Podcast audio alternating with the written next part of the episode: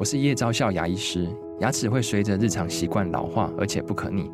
当珐琅质受损，牙齿结构会出现破裂，还有细微的小孔，导致我们牙齿变得又脆弱又敏感。这边我真心推荐贝欧尼修复牙膏，内含 BioHAP 成分，搭配正确的刷牙习惯，经科学实证，可在两周有效让牙齿再矿化，修复受损珐琅质的细微小孔。相关资讯及购买通路，请参考资讯栏连结。照顾身心，吃对饮食，一号课堂让你活得更健康。欢迎收听，学好知识，赢得健康。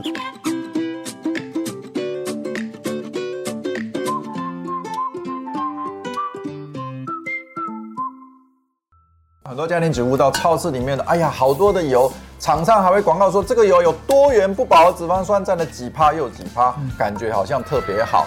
那么，郝市长，到底厂商为什么要这样广告？不饱和脂肪酸吃下去对我们人体有什么好处呢？其实这是厂商一个行销的策略啊。嗯，几乎大部分的植物油都含有非常多的多元不饱和脂肪酸。嗯，多元不饱和脂肪酸对人体的好处，主要在当吃进人体以后。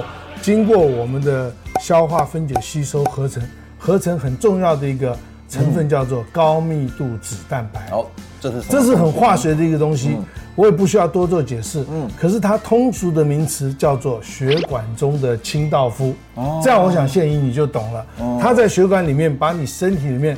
过多会造成血管硬化的胆固醇带走，带走，防止你血管硬化，对心脏病、脑溢血类这些疾病绝对是有帮助的。是，我帮观众朋友想到一个比较好的解释方法。这个不饱和脂肪酸呢，它呢因为不饱嘛，它吃不饱嘛，所以它到你的里面呢，它吃什么，它就吃胆固醇把它吃掉了哈。嗯，所以这样的油其实对可能对人是有一。预防心血管疾病是有帮助的，所以多吃这样子其实是有帮助的。你这样解释对吗？解释啊，让一般民众能够记得什么叫做不饱和脂肪酸，这个是可以的。嗯，可是另外很重要的一件事情，我要提醒你，献莹，嗯，就是我们现在一般台湾人不是营养不足的问题，而是营养过剩的问题。换句话说，我们现在不是吃油营养不够或者吃油不均衡的问题，而是我们吃太多的油。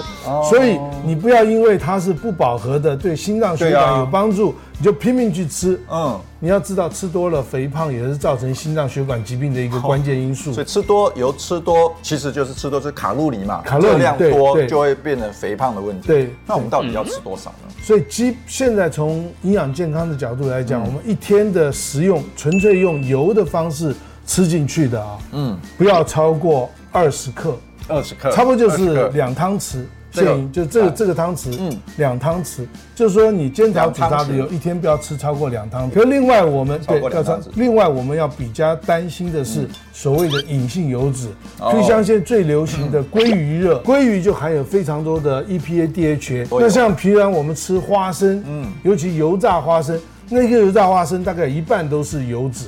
基本各种油种啊，你是从这像黄豆有黄豆油，葵花有葵花籽油，对，红花有红花籽油，哦，你只要把这个这这类的种子含油量都非常高，你吃进去太多，也就吃进太多隐性的油脂。所以平常我们吃的这些东西里面都有很多的油脂。那像这个呢，我们平常吃的坚果，像这个这个坚果类的食物啊。有含油非常高，大部分都含有超过百分之三十到五十的油。来，我帮观众朋友看一下，里面其实呢，每一百克，它这边写每一百克脂肪有四十九点六克。